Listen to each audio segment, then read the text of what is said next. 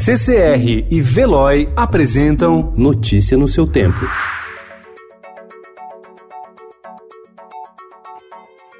Olá, sejam bem-vindos. Hoje é quinta-feira, dia 30 de janeiro de 2020. Eu sou Adriana Simino, ao meu lado, Gustavo Toledo. E estes são os principais destaques do jornal Estado de São Paulo.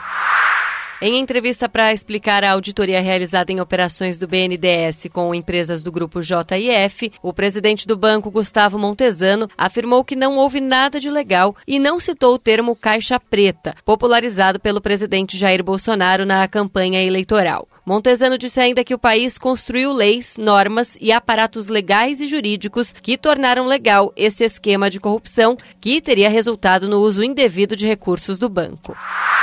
O Ministério da Saúde informou a existência ontem de nove casos suspeitos de infecção pelo coronavírus no Brasil, mas sem confirmação de nenhum deles. Entre os possíveis infectados estão três pacientes da cidade de São Paulo, dois deles crianças. Outros quatro casos suspeitos foram descartados, três no Rio Grande do Sul e um no Paraná. Onze dias após convite, Regina Duarte aceitou assumir a Secretaria Especial da Cultura. Jair Bolsonaro disse que ela terá liberdade. INCRA quer entregar 100 mil títulos de terra. Em seis dias, chuva em Minas Gerais deixa 55 mortos.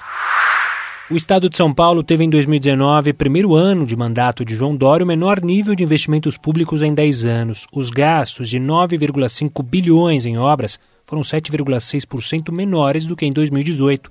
O secretário da Fazenda, Henrique Meirelles, atribuiu a queda à redução de crédito e aposta nas concessões.